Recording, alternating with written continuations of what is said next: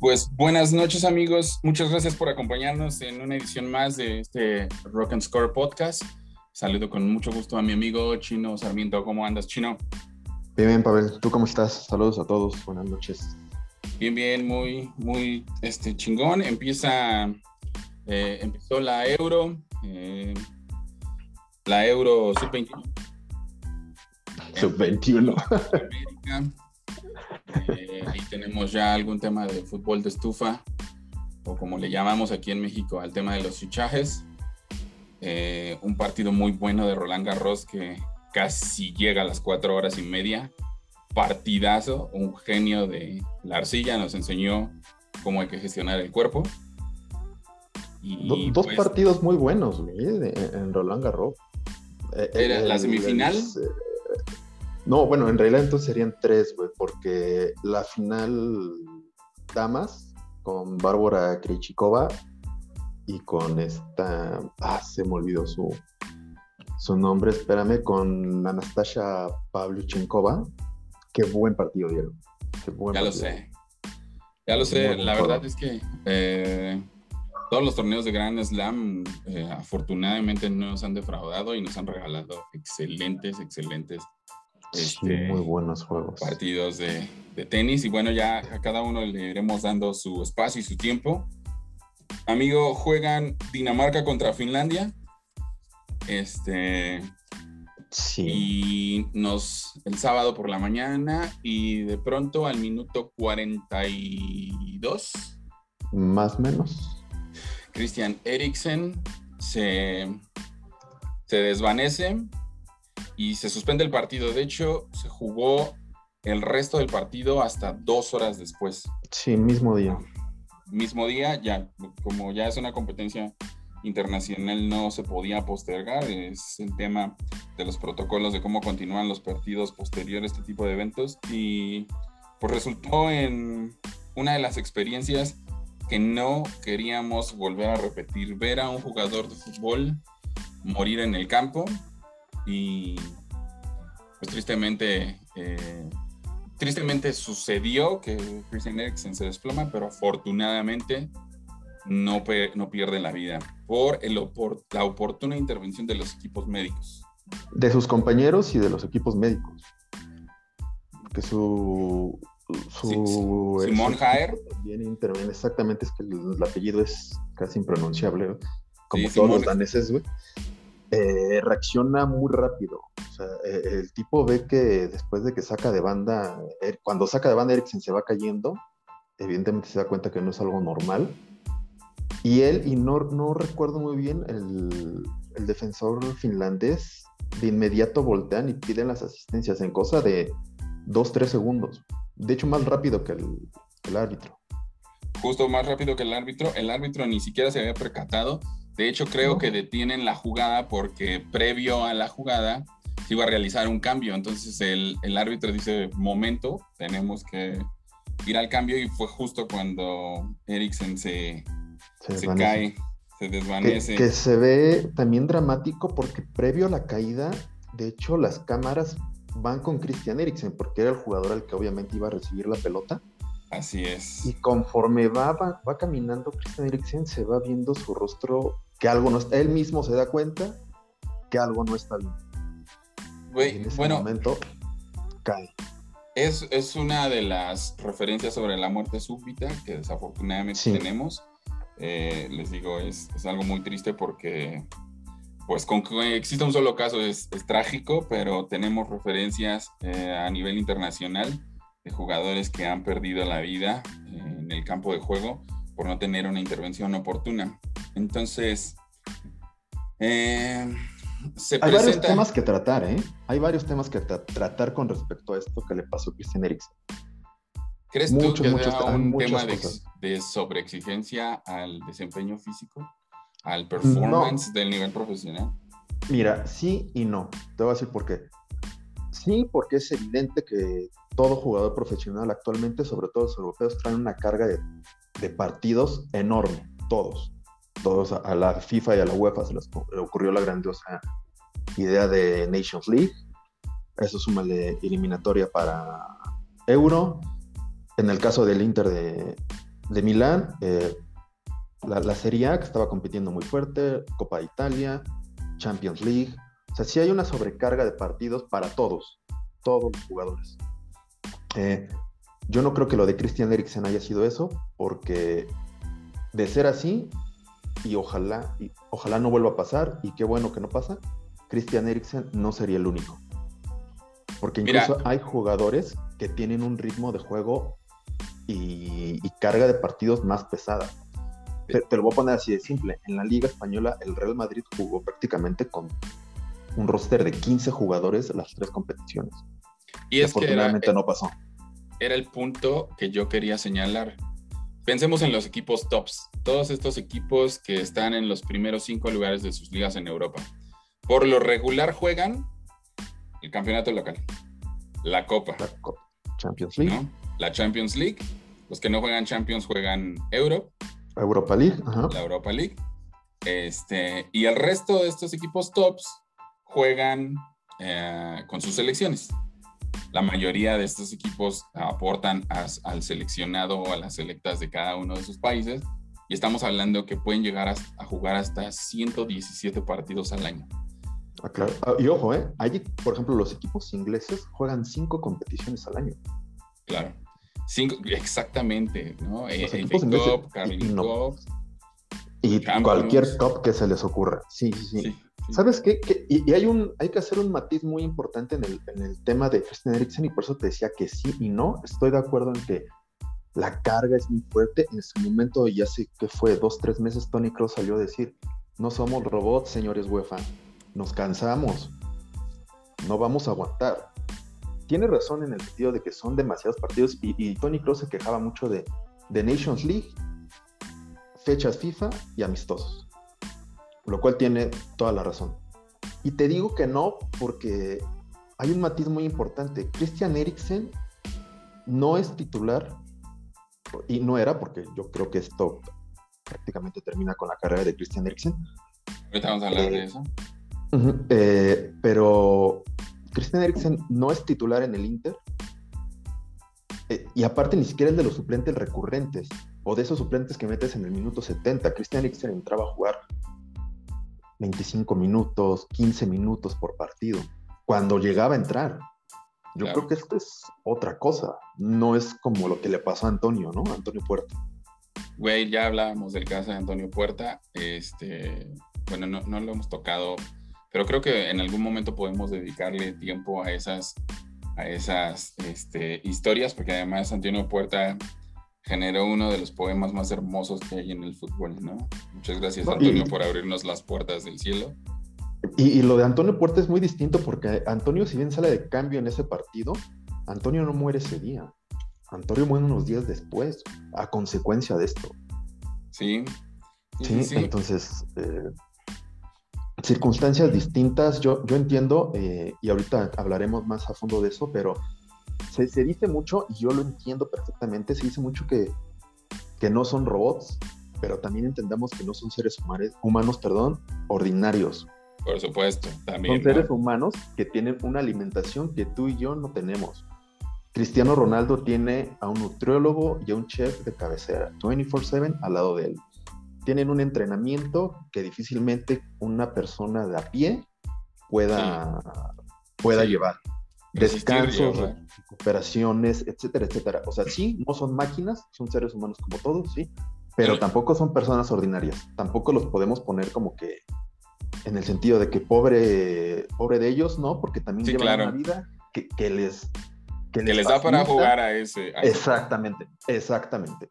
De, hecho, de hecho, no, no, no queremos parecer insensibles, pero la realidad es que si, si lo llevamos al punto en el que son seres humanos, además, quiero decirlo, superdotados y que además tienen unas condiciones completamente distintas a la vida común, pues cuando analicemos el tema de qué es realmente fundamental de lo que hacen, pues es un bálsamo para la gente, pero les pagan una millonada. No es la misma labor que tiene un médico, un cardiólogo, una enfermera, como para que pensemos que tienen el derecho de de no agotarse, ¿sabes?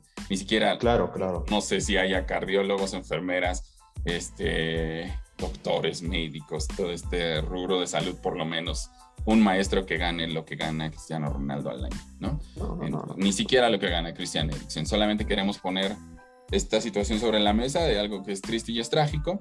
Y, y, para eso vamos, queremos, no somos especialistas y vamos a invitar a alguien a que nos explique rápidamente qué fue lo que sucedió.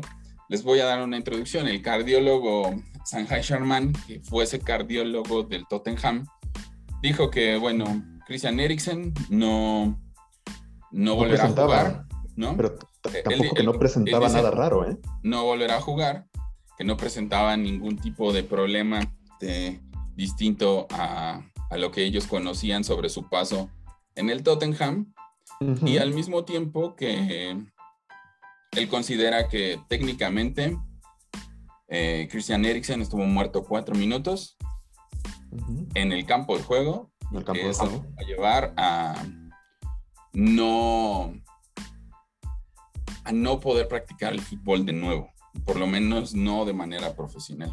Entonces, para que nos expliquen un poco de lo que sucedió con, con Christian Eriksen, trajimos una invitada el día de hoy, que es eh, la licenciada Cintia Giovanna Dávalos Navarro, que es licenciada en Enfermería y Obstetricia, obstetricia con una especialidad en Enfermería Cardiovascular con experiencia en el área de terapia intensiva cardiovascular en el Instituto Nacional de Cardiología Ignacio Chávez y miembro de la Asociación CIP ANTIP y de la Asociación SPEB. Entonces, la vamos aquí que nos acompañe para que nos explique un poco lo, lo que vivimos. Y bueno, ¿qué es eh, la afección cardíaca que sufre Eriksen, si nos puedes ayudar, Cintia, con respecto a que tuvo una arritmia cardíaca que le produjo este, este cuadro en el campo de juego. Bueno, saludos a, todos. Eh, gracias por la invitación. Em, aquí la cuestión em, no es que él sufra de una afectación cardíaca per se, ya que su cardiólogo em, en las evaluaciones previas no diagnostica Em, alguna enfermedad que esté em, dando pie a, digamos, alguna preocupación o un tema que, tuviera que considerarse de relevancia.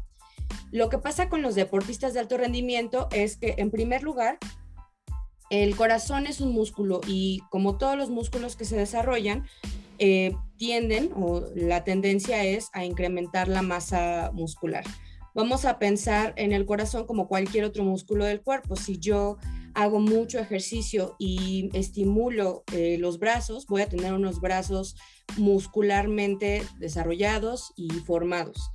El problema con el corazón es que tiene además estructuras eléctricas y estructuras em, móviles que hacen que el corazón funcione tanto en la parte de bomba, que es su eh, función principal, la parte eléctrica, que es la que da la conducción y la estimulación eh, para que el corazón se mueva, y la parte mecánica, que es la que hace eh, que trabaje, se mueva la sangre de una manera dinámica y que las válvulas que tiene para permitir el paso de la sangre y evitar el retroceso de la misma funcionen de manera adecuada.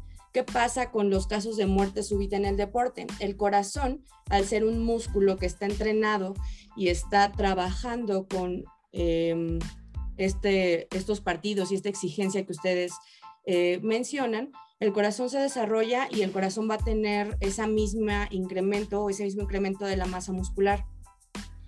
Eh, vamos a pensar como el corazón como una casa la casa tiene un sistema de cables, un sistema de electricidad y em, cuando nosotros tenemos algún problema en la casa, se corta alguno de los cables, obviamente puede generar un cortocircuito en toda la instalación. En el caso del corazón, cuando se hipertrofia, ese es el término correcto, se dan los casos de muerte súbita. ¿Por qué? Porque se aplastan los cables, se aplastan las células que dan Em, de forma autómata la estimulación eléctrica del corazón y eso genera que haya muerte súbita. Cuando es el caso de muerte súbita por parada cardíaca, ¿qué significa esto?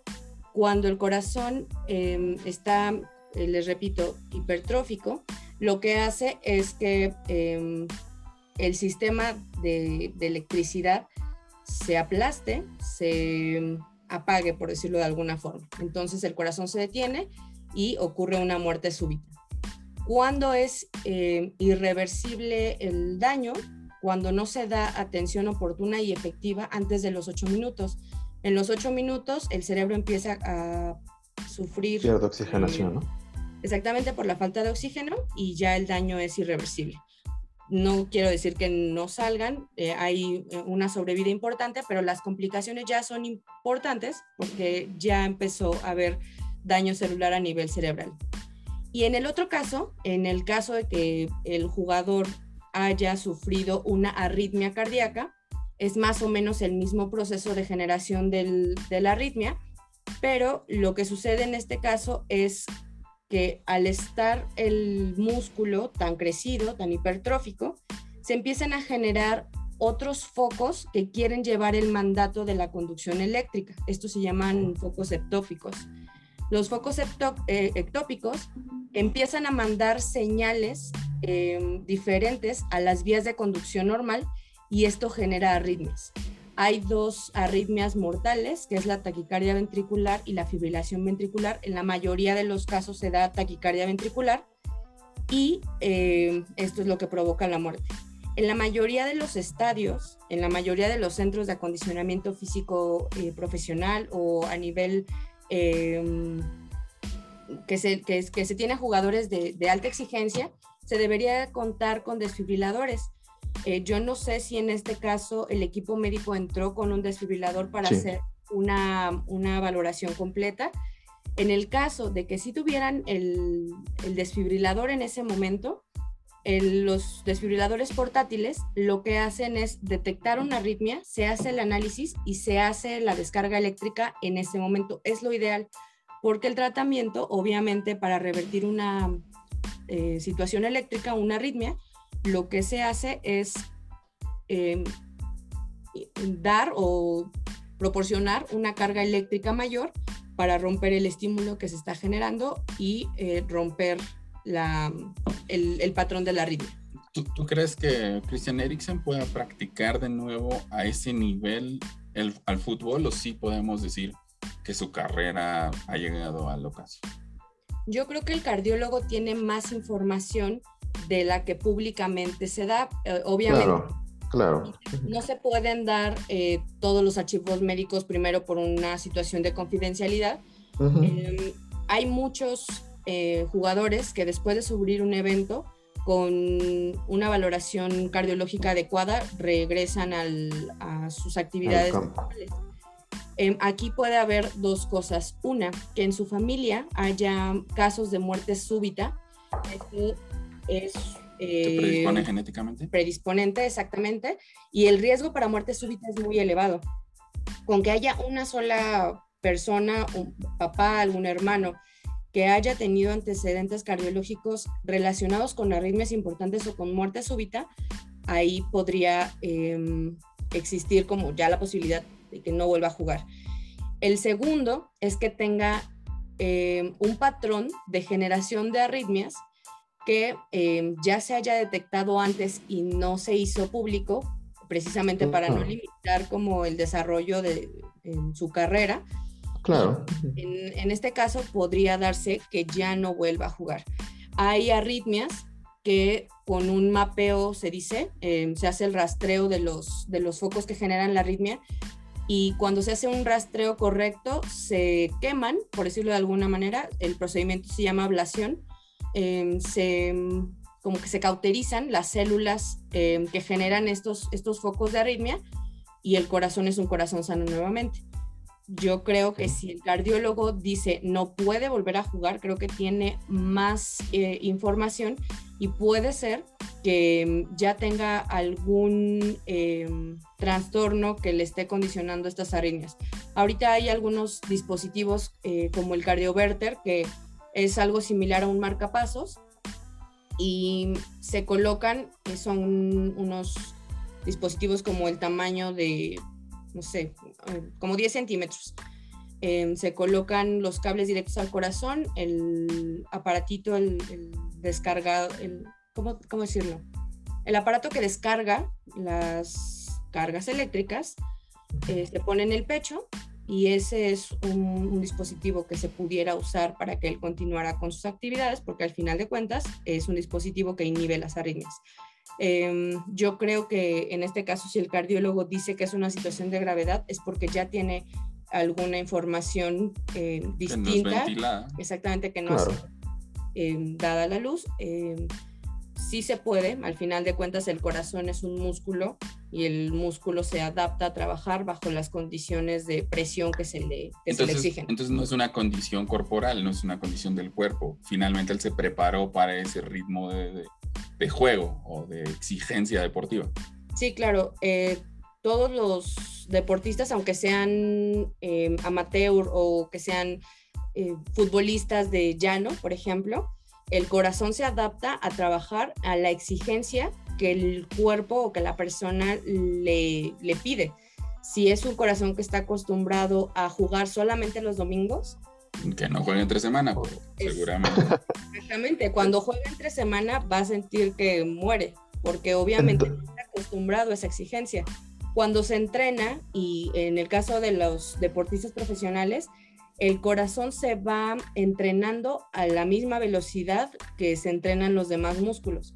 Entonces, al final, necesitaría rehabilitación, sí, em, pero creo que sí sería un tema de cuidado en cuanto al estudio de la arritmia, que es el mecanismo que la genera y si efectivamente es una arritmia que ya no le va a permitir jugar. Si se hace un estudio adecuado, se hace la ablación de los mecanismos que están produciendo la arritmia, yo creo que podría ser un, jugador que, rinda de acuerdo a lo que su edad le permita también.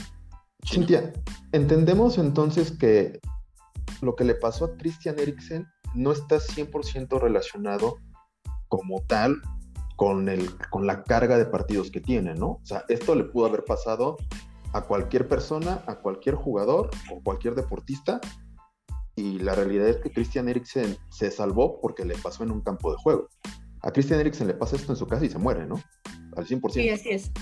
Eh, de hecho, eh, no les pasa a todos los jugadores de fútbol, por ejemplo, o sea, no es directamente relacionado. Tú eres futbolista y seguramente te va a dar una arritmia, para nada. Se da porque, porque obviamente el corazón se va entrenando con, con el entrenamiento que él se exige. El problema con, los jugadores o con los deportistas que les pasa em, durante un eh, juego o un entrenamiento es porque una, tienen la predisposición genética. Exacto. Y dos, eh, puede ser que tengan algunas características em, imperceptibles o no en ese momento. Y congénitas, porque a lo mejor puede ser que tengan algún eh, as o alguna condición cardiológica que no se em, detecta hasta el momento en el que presenta alguna alteración.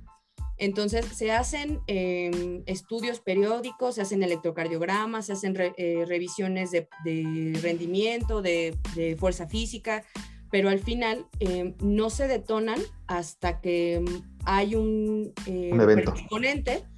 que, que, pues sí, que detona la, la arritmia o en el caso de la muerte súbita. Entonces, sí, claro Christian Eriksen Perdón, entonces sí, eh, esto no es por los juegos, no es por la carga de partidos. No, al final ningún jugador lo haría. Al final es como em, irse adaptando a la exigencia y, como te digo, si fuera relacionado con los partidos, habría muchas más. Muchos más casos. Eh, más casos, Muchas más apariciones o más eventos que se desarrollaran en el, en el campo de juego. Em, y es bueno además que haya sido en un país Em, donde se cuentan con toda eh, la infraestructura. Hay...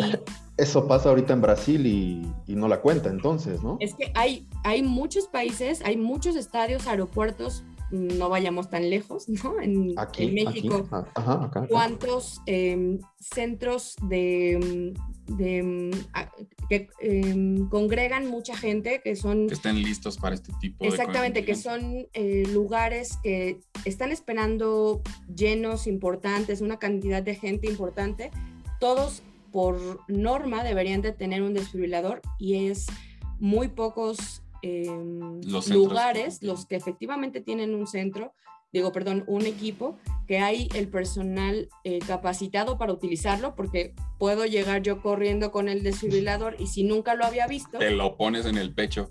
Entonces... lo, lo, fríes, ¿no? Sí, lo fríes, ajá. Em, es em, un caso, creo yo, afortunado, porque le sucede, como bien dices, en un estadio y que además eh, estaba el personal capacitado, estaba eh, o contaban con el equipo adecuado. Lo que me llamaría la atención, por ejemplo, es porque fueron cuatro minutos. Si se le dio la atención desde el momento en el que cayó em, y le duró cuatro minutos en salir, entonces era una arritmia importante porque quiere decir que se resistió, por decirlo de alguna forma. Si no se dio la atención en el momento, entonces a lo mejor se tardaron un poquito en el tema de la reacción. Pero creo que lo atienden de inmediato. Hay imágenes así súper rápido que se ve que eh, los médicos de, la selección danesa se dan cuenta que está muerto, que no está... De hecho, es la selección danesa y el equipo médico del equipo finlandés se adhiere al, al ejercicio. De hecho, él recibe RCP. El tema del diagnóstico dice que recibe RCP. Cuando es muerte súbita, por ejemplo, el RCP es vital. Ese se tiene que dar en el momento tengan o no tengan desfibrilador. En el caso de que sea una taquicardia ventricular, también se debe dar el RCP, pero es importante también tener el equipo del desfibrilador porque hay que dar la carga eléctrica que rompa el esquema de la, de la arritmia. En el caso de la muerte súbita, cuando hay eh, ya algunos, un par de minutos de RCP y no responde, el desfibrilador también se vuelve importante porque hay que tratar de estimular nuevamente el corazón para eh, que el sistema eléctrico vuelva a activarse. Entonces creo que es un caso eh, afortunado, como les digo, al final... Todas las condiciones se dieron para para atendido.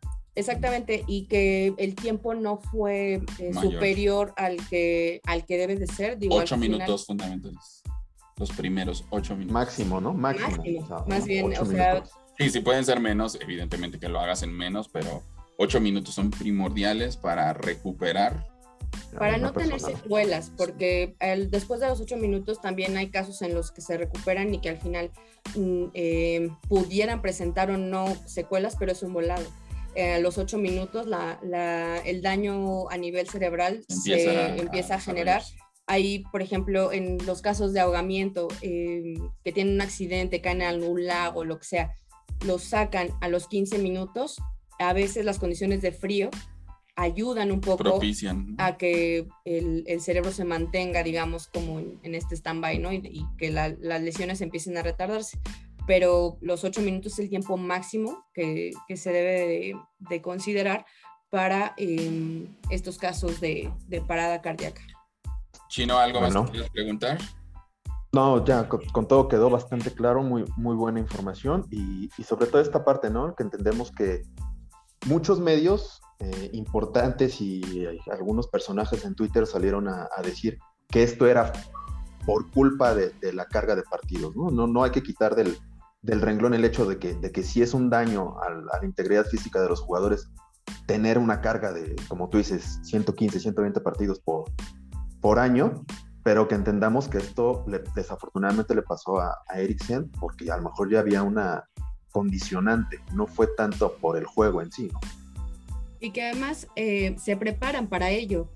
No es como que le exija 120 partidos a una persona que no está acostumbrada a hacerlo. La carga de entrenamiento, la preparación física, las evaluaciones periódicas se dan, porque al final de cuentas en todos los equipos hay eh, preparadores físicos, hay eh, nutricionistas, hay eh, un personal médico que tienen la evaluación o las evaluaciones periódicas que, al final les exigen.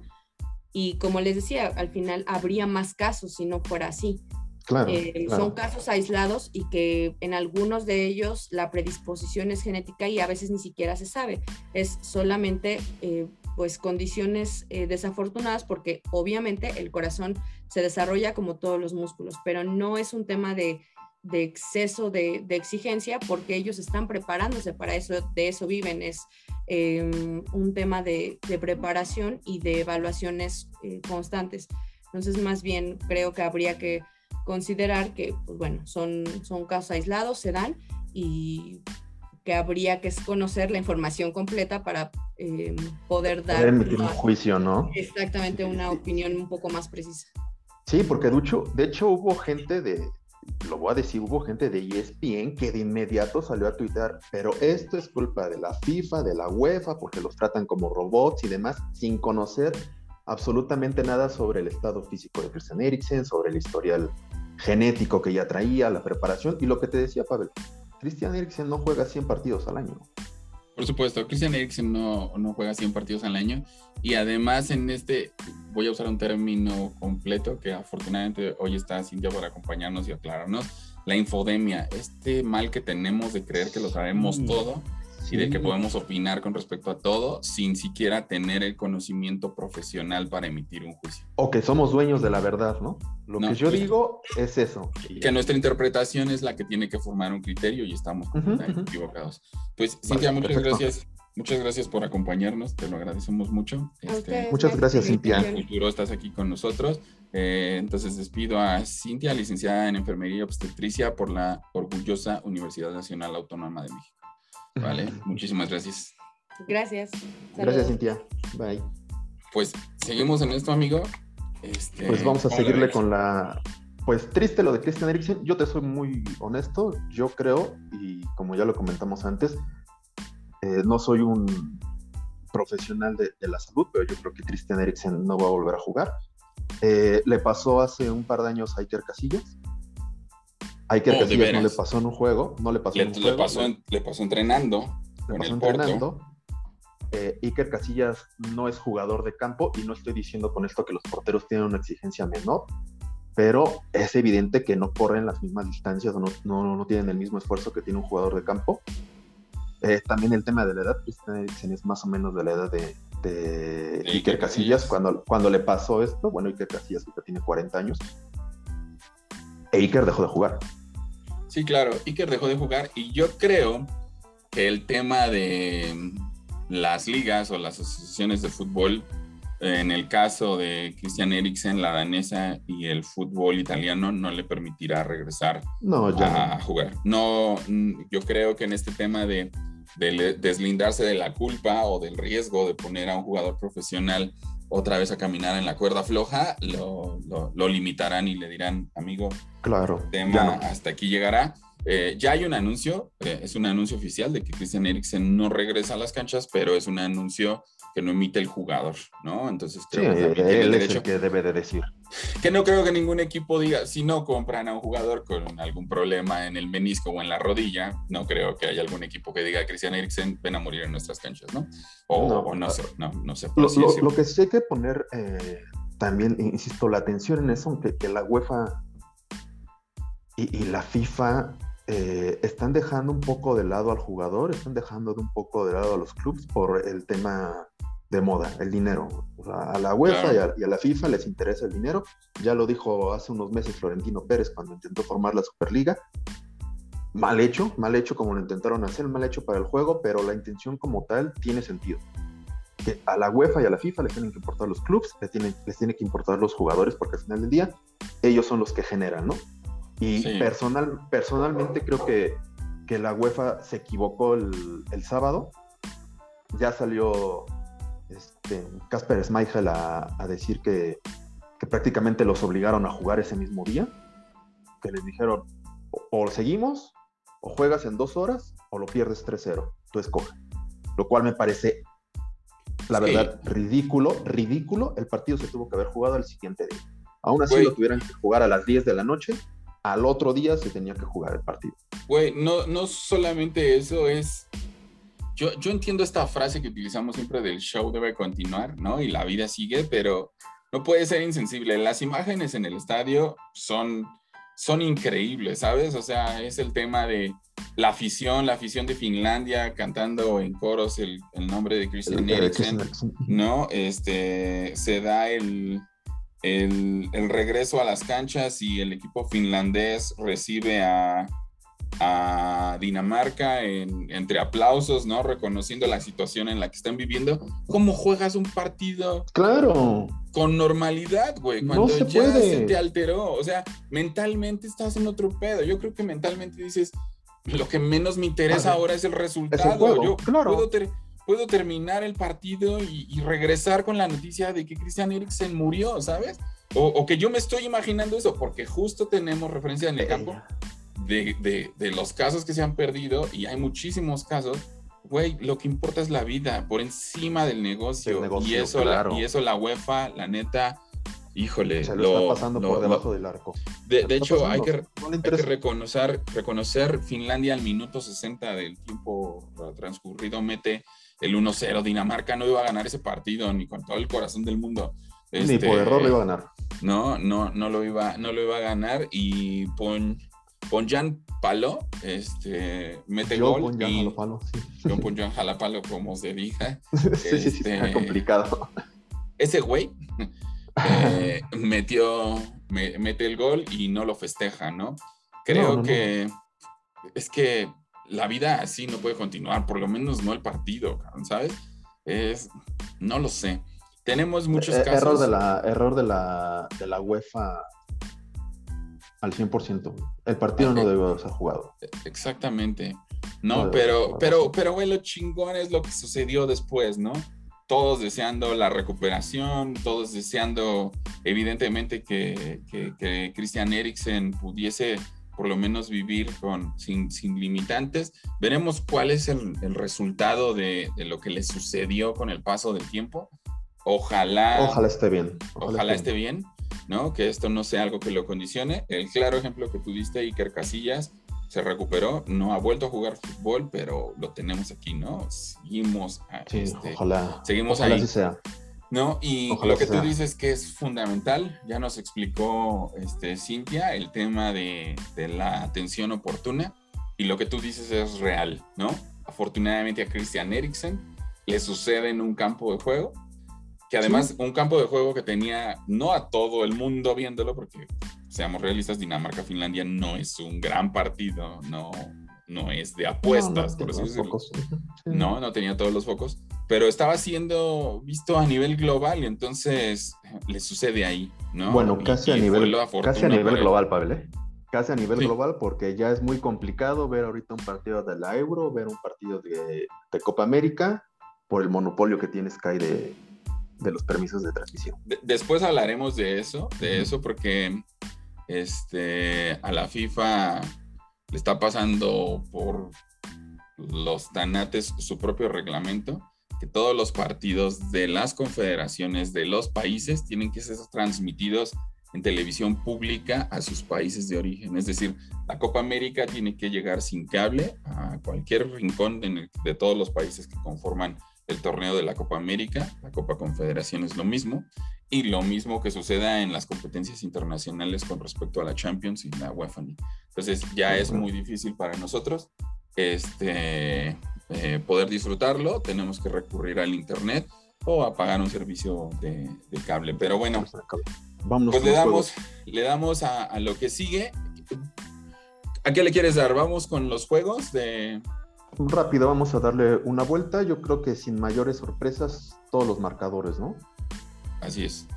Eh, ahorita se está jugando, mientras grabamos esto, se graba, se juega el Argentina-Chile.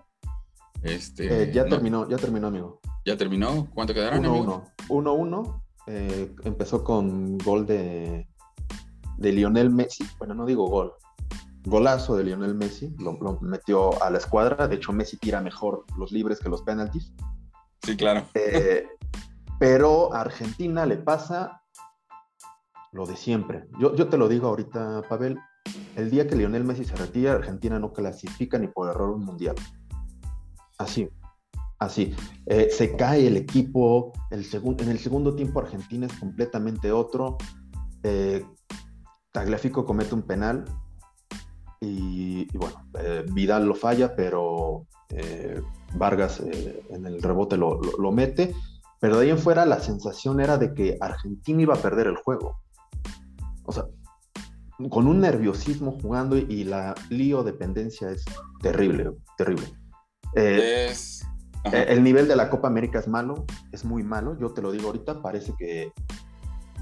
Son resultados súper pobres. Sí, y el fútbol que se, que se despliega es malísimo. De hecho, la Copa América parece como si fuera la liga de ascenso. Y, la, y la Euro, la liga, la liga top. O sea, la verdad es sí, claro. terrible, terrible el nivel que se ve en la Copa América. de hecho, Brasil le gana a Venezuela 3-0 jugando a medio gas. Trotando, trotando así. Y en un partido feísimo, güey.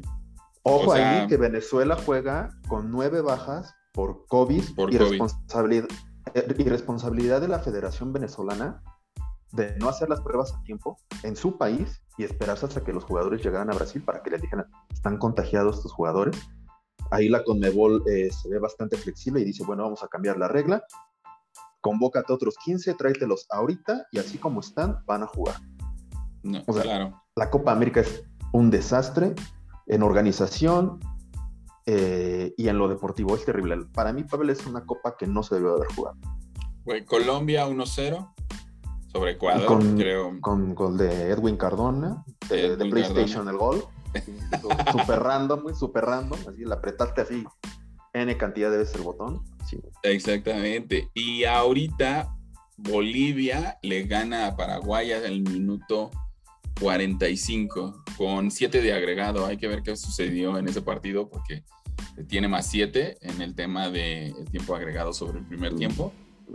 Sí, no, es muy, muy diferente el nivel que estamos viendo de la, de la Euro al de la Copa América. El partido inaugural, Italia sufrió un poquito, pero termina resolviéndolo fácil. Ojo con Italia, porque como en toda competición, no es favorito. Italia de repente termina siendo canta. Oye, el resto normal, ¿eh? Pero espera. Eh, Italia gana 3-0. Gales y Suiza, discúlpenme. Eh, del, trámite, o sea. Molero ese partido. De hecho, gracias, hay que agradecer que hubo goles. Sí. El caso que ya hablemos del Finlandia-Dinamarca. Bélgica, que Bélgica sabemos que es de, este, de estos que contienden a ganar la Euro, 3-0 sobre Rusia sin ningún problema. Inglaterra 1-0 sobre Croacia, en el que creo que es el mejor partido que se ha visto en la Euro hasta ahorita. Y Aunque pues Inglaterra debió de haber jugado mejor. Sí, claro. Debió, debió de haber jugado mejor y, debió de haber metido más. Si, Inglaterra aspira a, llegar a la ronda de eliminatorias, debe de mejorar en los partidos que... Eh, Austria 3, ¿Tiene con qué? Austria 3-1 sobre Macedonia, otro partido molero. Holanda 3-2 no, permíteme. Ucrania. Permíteme, que no. pero no. No, no, no, mira, el, el, Austria-Macedonia, si bien no fue de mucho nivel, hay que destacar dos cosas. Primero, que Austria vuelve a ganar un partido en una competición europea después de muchísimos años. Sí, claro. Y lo otro, y lo otro, que el flamante nuevo fichaje del Real Madrid, David hablaba de un partidazo. Pero, pero sí, pero insisto, yo creo que es molero, no porque Austria no, no, no por Macedonia, sino, perdóname, o sea, no era un partido que acaparara atención. Lo de Alaba, que, llega libre al Real Madrid y creo que llega al equipo en el que va a encajar perfecto, pues es un equipo para, para David Alaba. ¿eh? Central titular, te lo digo. ¿eh? central titular y además con la atención que David Alaba merece y que estaba menospreciada en el Bayern Múnich. Creo que David Alaba eh, va a despuntar para ser por lo, por lo menos los próximos cinco años el defensa top en, el mejor de Europa. En Europa, Vamos con el Holanda-Ucrania. Eh, se complicó Holanda el partido terrible. ¿Qué pedo con Holanda, güey? ¿Sabes? se lo complicó terrible, terrible. ¿No? Eh, República Checa Escocia. Eslovaquia contra Polonia 2-1 en algo que tenía que ser completamente lo contrario. Distinto. Eh, completamente distinto. España, Suecia hoy empatan a cero, sorpresivo, porque si alguien tenía que ganar este partido era España. Y pues Yo te digo algo, Pavel. Te digo algo, Pavel. Y, e insisto, no, no me ganan los colores, porque bueno, sabemos el pasado de, de Luis Enrique, eh, no solo como técnico, como jugador, también jugó en el Madrid, pero Así eh, es. esto le pasa a Luis Enrique porque a él sí le ganan los colores. Sí, no A Luis Enrique le ganan los colores, le gana la idolatría a Guardiola y lleva jugadores que no están para la selección española. No se llevó un 9, perdón, pero Álvaro Morata no es 9 ni por error, es malísimo. Hoy en el partido Luis Enrique dijo, jugar con, un, con Morata o sin 9 es lo mismo, vas para afuera y lo sacó. España tuvo N cantidad de, ocasiones para meterla, pero la realidad es que estos son errores tácticos, son errores de, alineación. Eh, Luis Enrique deja en la banca a César Espilicueta inexplicablemente y deja en la banca a Tiago Alcántara, que si bien no está jugando su mejor fútbol, Tiago Alcántara te hace dos, tres jugadas que te definen un partido. Mira, y si bien Tiago no está jugando su mejor fútbol, juega en la liga más competitiva del mundo y tiene que estar en el campo, güey. Sí, tiene que juega, jugar. En la, juega en la Premier League, además en un, en un fútbol en el que el espacio es completamente cerrado. El fútbol inglés no es abierto, el fútbol es en el espacio corto, la velocidad. Eh, eh, creo que además ese es un error sí creo que le ganan los colores a Luis Enrique, le ganan eh, en todo, en, las convocatorias, en las alineaciones, en la táctica, en todo. Sí, sí, sí. sí. no, puedes meter a Rodri en lugar de, Diego Alcántara, no puedes. Ni a, ni, a, ni a Carvajal, güey. O sea, no entiendo por qué Carvajal no está en las selección. Bueno, no, no, más bien Dani Carvajal, porque bueno, lo poco que jugó lo jugó horrible porque se pasó lesionado. Yo lo que no entiendo es cómo don Ignacio Fernández Iglesias no fue convocado o sea, Nacho Fernández dio una temporada espectacular, güey. Nacho demostró que puede ser el central titular del Real Madrid. Y no, Ahora es convocado. Ahora con Alaba, sí, porque hay noticias de que Rafael Bagán quiere ir al PSG, que casi casi este, de ya me voy, pues bueno, déjelo de la cláusula y con gusto váyase, ¿no? Pero este, este, este partido es un fracaso para España. Y ojo, ¿eh? Ojo, España está en un grupo asequible para avanzar, pero no le va a alcanzar para ronda de eliminación. Sí, claro. Si, si vuelve a demostrar un fútbol como el de, el de hoy, no lo va a lograr. Y mañana, amigos, se viene el partidazo. Se viene el, bueno mañana. El partido de la Euro, final adelantada, ¿no? Final adelantada. El, el partido de la Euro. El partido de la Euro. Francia, Alemania. ¿Sabe? Güey, estaba analizando el roster del equipo de Francia para la Euro y estaba analizando los jugadores que quedan fuera de ese roster de la, convocatoria. Haces otra selección. Haces, otra selección. puedes hacer tres equipos para competir, güey, ¿sabes? Te lo dije hace dos episodios. Francia está para dominar el fútbol de selecciones los siguientes 10 años. está impresionante la selección francesa, pero se viene muy buen partido. En un grupo, en el grupo de la muerte, te lo dije también hace dos, dos episodios. Francia, Alemania, Portugal y Hungría. Pobre Hungría. O sea, ¿por qué a mí, no? ¿Por qué a mí? El roster del equipo. Jugando su, última euro, perdón. Jugando su última euro, lo va a dar todo. Además de que Cristiano está a cinco goles de ser el máximo anotador en la historia de, selecciones. Francia, el gigante europeo ahorita, con la máxima estrella Kylian Mbappé, que está, se le nota en la cara, está alegre de jugar al lado de, de Benzema y esta Alemania que te digo que está en recuperación, pero que está desplegando buen fútbol. El roster, ¿con qué sale mañana? O mejor dicho, la alineación, ¿con qué sale mañana Francia? ¿Tú con qué mm. crees que sale mañana? No tengo, no tengo este, el... Todavía no revelan, yo creo que lo van a revelar antes del partido la... Pero, ¿tú con qué crees que sale? Fíjate, ahí te va. Según yo, en el... Eh, estoy buscando justo nada más el roster para saber quiénes son todos los jugadores que están. Yo me voy. Estoy seguro que el portero francés va a ser este... Chibou. Eh, creo. Güey. Además que les tengo que decir, vayan a YouTube y vean así las las atajadas de Shio, neta, ¿eh? No tienen idea de eh, la calidad de portero que es este cabrón. Benzema al frente. Em, Con Kylian y, Griezmann, ¿no? Así es.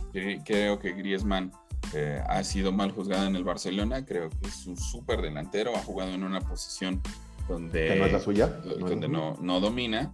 Pero pues, güey, no sé, me llamaría mucho la atención, creo que Van Barán y Lenglet en el tema de la central francesa. Eh, me sorprendería mucho lo que pasaría en las laterales, quiénes serían los jugadores.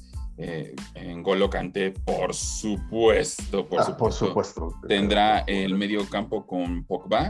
Eh, tengo una duda con Pogba porque puede ir Rabiot también al medio campo, ¿no? Hacer algo en lugar de Pogba. Creo que Kanté es el inamovible y pues, güey, Benzema, Benzema liderando al equipo, al ataque, creo que, es muy bueno. Tengo, tengo de, dudas en la defensa porque realmente eh, creo que pudiesen hacer un, cambio en el roster partido a partido y no tendrían ningún problema. No sé si sea Lucas Hernández quien juegue eh, la defensa con, con justo con Souma que por ejemplo es eso, Souma estoy seguro que va a ser titular ganando la Champions, no así entiendas cómo Spiricueta no no es titular con España el día de hoy, ¿no? Siendo el referente campeón de la Champions, además capitán del Chelsea y, lo dejamos fuera del roster.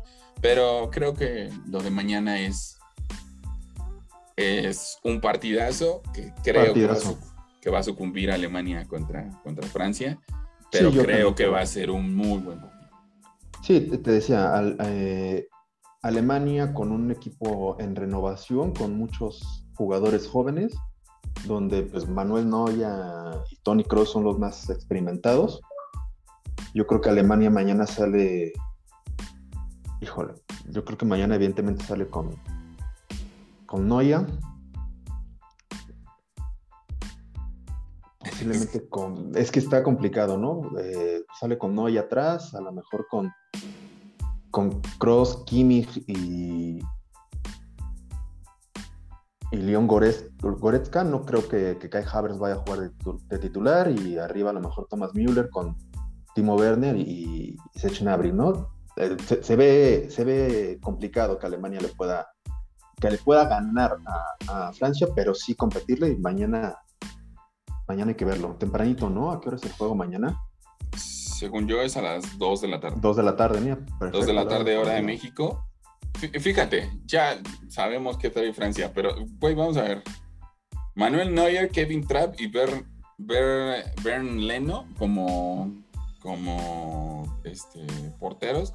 Kevin Trapp tomando el lugar segundo, ya que Ter Stegen decidió operarse la rodilla y ausentarse de la euro. ¿no? Este, fíjate, Robin Gonzes, Gossens, Matías Ginter, Lucas Klosterman, Niklas Zule, Zule, Antonio Rudiger, Mats Hummels, Robin Korch, Christian Gunther, Marcel Hastenberg, o sea, güey, también la, elección, la selección alemana es un tema de cuidado, güey, ¿sabes? Florian sí, Joshua Kimmich, Goretzka, Jonas Hoffman, Ilkay Gundogan, que, güey, que, que espero que este, Gundogan sea este, titular, Jamal Musiala, Tony Cross, Emre Can y los atacantes Timo Werner, Kai Harberts, Leroy, Leroy Sané, Sergio Gnabry, Thomas Müller y Kevin Bolland. O sea, también tú ves la selección española y dices, güey, o sea, ojalá y no me los encuentre en el mundial a estos cabrones. Pero mira, pero la realidad es que la selección alemana, insisto, viene en proceso de, renovación completamente. Muchos de estos jugadores, incluyendo a Tony Cross, no van a jugar el Mundial. Esta es su última competición europea. Y algunos son jóvenes. Lucas, Lucas Klusterman es muy joven, Matías Ginter es muy joven. Eh, obviamente Werner es, es, muy joven, pero bueno, va a estar bueno, va a estar bueno. A ver, ya les traeremos el resultado la próxima semana, a ver qué tal nos va con el resumen deportivo. Y pues vamos a cerrar, ya dejamos de lado la euro. Vamos a cerrar con...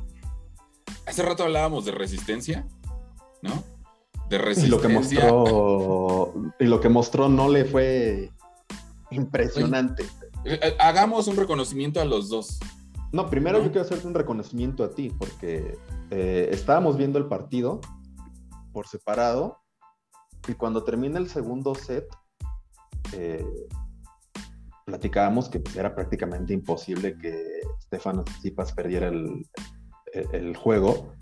Y me dijiste algo, imagínate si ahorita no le eh, se pone pilas, gestiona lo, lo, físico, que era evidente que le estaba afectando, gestiona lo físico y remonta. te dije, no es la primera vez que lo hace, pero lo veo difícil, honor a quien honor merece. Tú lo, cantada vale doble, te lo dije ayer, cantada vale doble. Sí, sí.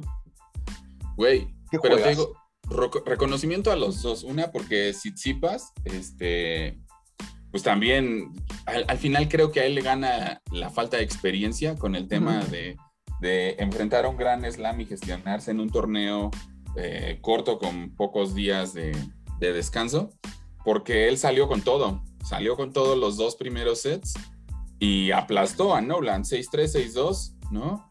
Eh, rompiéndole el servicio más de siete veces en esos dos sets. Además de que Tsitsipas eh, en semifinales jugó un partido que no le exigió tanto. O sea, igual también se fue hasta el, hasta el quinto set contra Zverev, pero no, con todo respeto, no es lo mismo jugar contra Alexander Zverev que, jugar contra Rafael Nadal. Sí, claro. La verdad, ¿no? Y, ese, es, el, ese es el mérito de de, de Djokovic. De Djokovic, porque venía de un partidazo contra Nadal el jueves, descansas dos días el tercer set del, del Djokovic Nadal es para enseñárselo a los niños que están empezando a jugar tenis.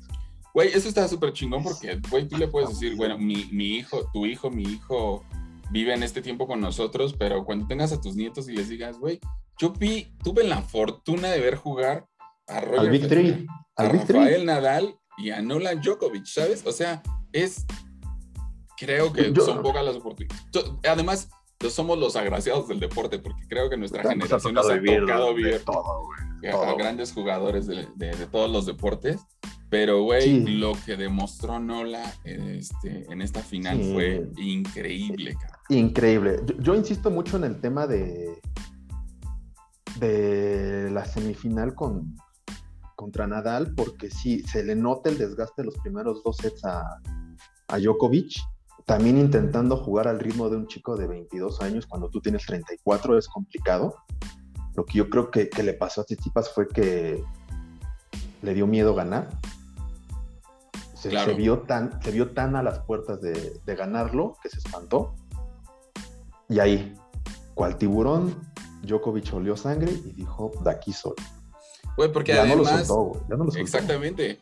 Además, el momento en el que despega este Nola es tercer set, 2-1, cuando es cuando él se despega y dice, vámonos de aquí. Sí, vámonos de aquí.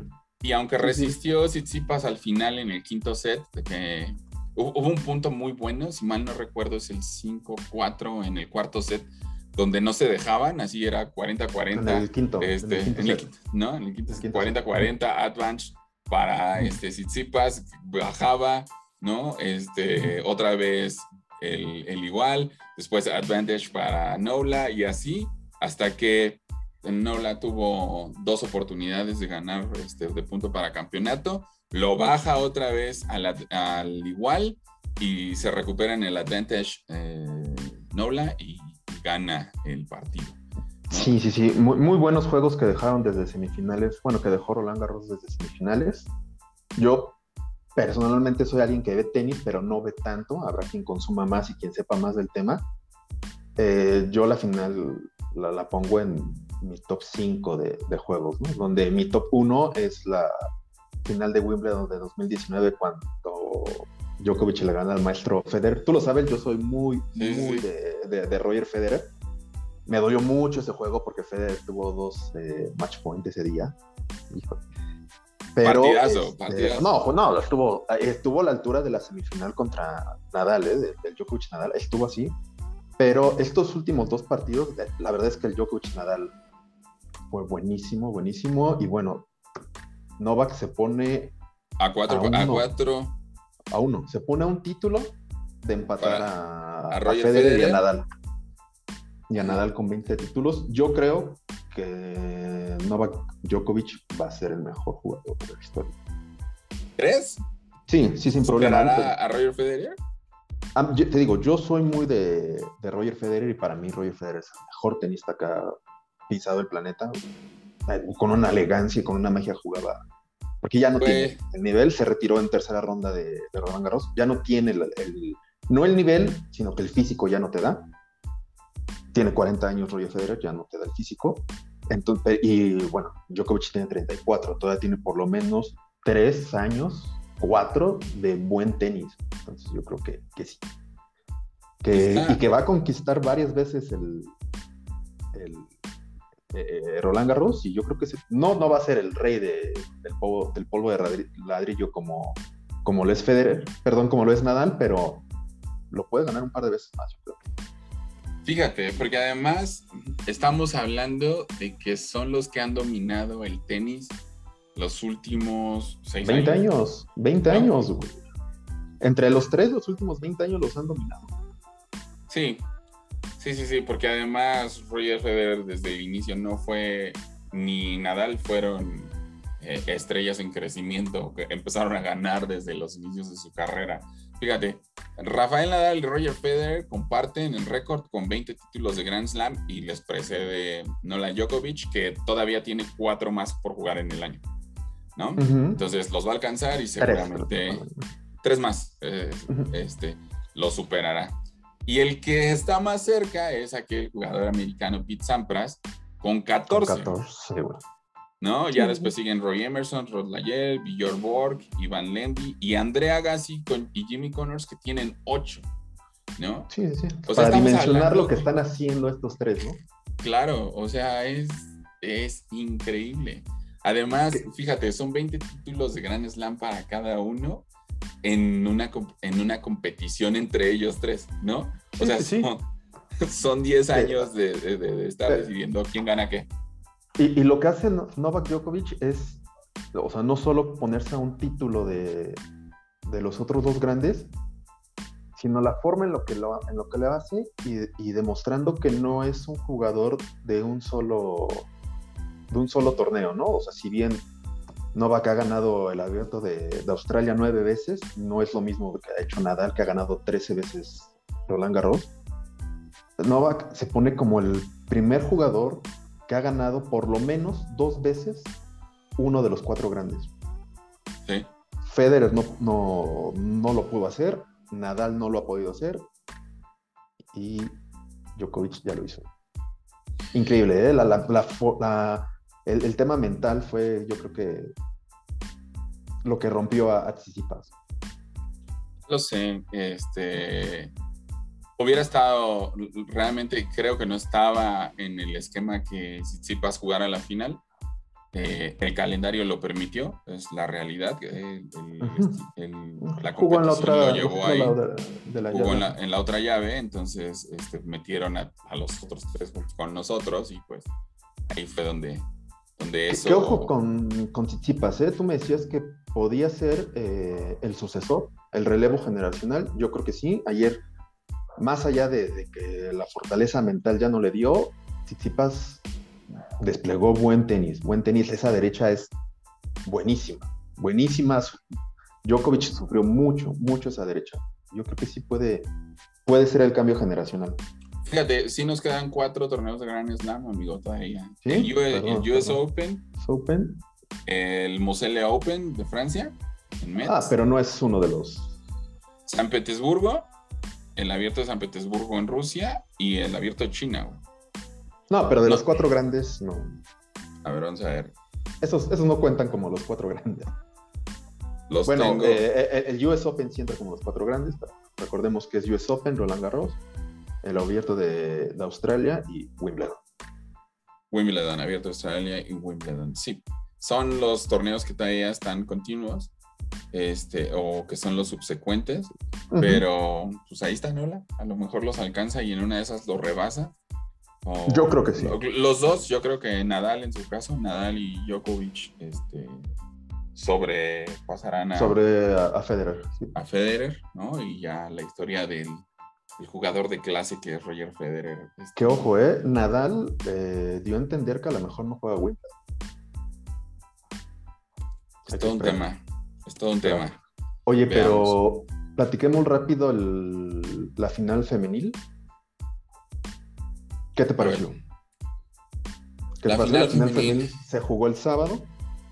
Sí, se juega siempre un día antes de la. No sé por qué no se juegan en el mismo día. Mm, el tema de tiempos a lo mejor, ¿no? Pero no pasa nada si se juega un día la final varonil primero y después la, femenil, porque también Bárbara Krejcikova, qué buen tenis desplegó, no era de las favoritas evidentemente, si no me equivoco estaba por ahí rankeada en el lugar 36, no era de las favoritas, eh, contra Anastasia Pavlyuchenkova, qué buen partido dieron en el que Bárbara Chikova dominó todo el juego. Eh, también con una derecha muy buena, con unos reveses muy, muy buenos. Y no, no tuvo mayores sobresaltos, pero el, tenis que desplegaron fue muy bueno. La, checa recibió el, trofeo de manos de, su ídolo, o su ídola, Martina Labratilova. Güey, Martina Labratilova. Estaba contentísima la chica y ojito, ¿eh? Ojito, porque al día siguiente, bueno, en la final de, dobles femenil, Bárbara Krejcikova ganó Wimbledon también. Sí. Esto no, esto no pasaba desde, no sé, desde hace 10, 15 años que una sola jugadora ganara, este, perdón, Roland Garros ganara singles y dobles. Fíjate, güey, singles y dobles. ¿Quiénes fueron las últimas que lo hicieron? No sé si las hermanas Williams entran en ese esquema. No, no, ni, ni siquiera, ¿no? Creo que no jugaron juntas. No, no, no, no recuerdo quién, este, para no errarle, no, no vamos a dar un dato ahí, y en malo, no, no recuerdo quién fue la última chica que ganó singles y dobles en, en Roland Garros, pero lo que hace esta chica es impresionante, ¿eh? porque ella ya estaba en un nivel, pues prácticamente amateur, o sea, ya no le limitaban a competiciones importantes, y ella siguió trabajando duro, duro, no bajó los brazos. Por ahí ella menciona mucho una chica que se llama Yana, me imagino que alguna entrenadora o alguien así muy importante en su vida, quien la mantuvo a flote de no aflojes, no aflojes, no aflojes. Eh, ella confesó, yo no tenía el sueño de, ganar Roland Garros, y mira, singles y dobles se llevan. Jugando buen tenis, muy buen tenis. Fíjate, ganó con el 73% de efectividad en su primer servicio. o sea, 55 de porcentaje en ganados en el primer servicio contra 49, muy parejo. 71% de puntos ganados en el segundo servicio. Fíjate, en los breakpoints, 6 de 14 Bárbara y Anastasia 5 de 12. O sea, realmente fue un tenis de, increíble calidad. Mucha y... ¿eh? Krejcikova fue de mucha, mucha ejecución, aprovechando los errores no forzados de Pavlyuchenkova, pero sabiendo meter bien eh, los reveses. Casi no metió drops. Yo imagino que, se sentía medio, medio lenta para llegar a, este, a, subir a la red, pero desplegando muy, muy buen, muy buen tenis. Ojo, eh, no, no creo que sea el último, eh, el último torneo que vaya a ganar. Pues bien, amigo, este, muchas gracias por la referencia. Eh, nos vamos con nuestra sección de Mercado Negro que tenemos hoy para recomendar a la gente que nos está escuchando. Eh, ¿Te acuerdas que hace dos programas dimos recomendación de música? Pues bueno, Mercado Negro no se trata nada más de música. Buscamos eh, recomendarles otras cosas, series, libros, etcétera. En esta ocasión traigo un libro que a mí me gusta mucho. No es un libro reciente, es un libro de, del 2014, ganador del Premio Planeta, de hecho, de 2014, del maestro Jorge Cepeda Patterson. Que aunque personalmente discrepo con él en algunas cosas, la verdad es que a, la hora de los libros tiene uno de sus mejores fans aquí con un servidor. Milena o el fémur más bello del mundo. Novela de tinte policíaco desarrollada en la Ciudad de México. Habla la historia de una chica europea de una belleza indescriptible como todas las europeas, quien termina topándose con un grupo de, proxenetas, ¿no? Léanlo, se lo recomiendo mucho. Es un libro no muy grande, tiene alrededor de 460 páginas. Muy interesante, el libro te, engancha desde el primer capítulo. vayan a, leer este libro de Jorge Cepeda Patterson, que como lo ¿Cuál es la editorial en la que lo pueden encontrar? Está disponible en Gandhi, incluso en Amazon, en Están... Porrúa. Si no me equivoco, es de Editorial Planeta, si no me equivoco.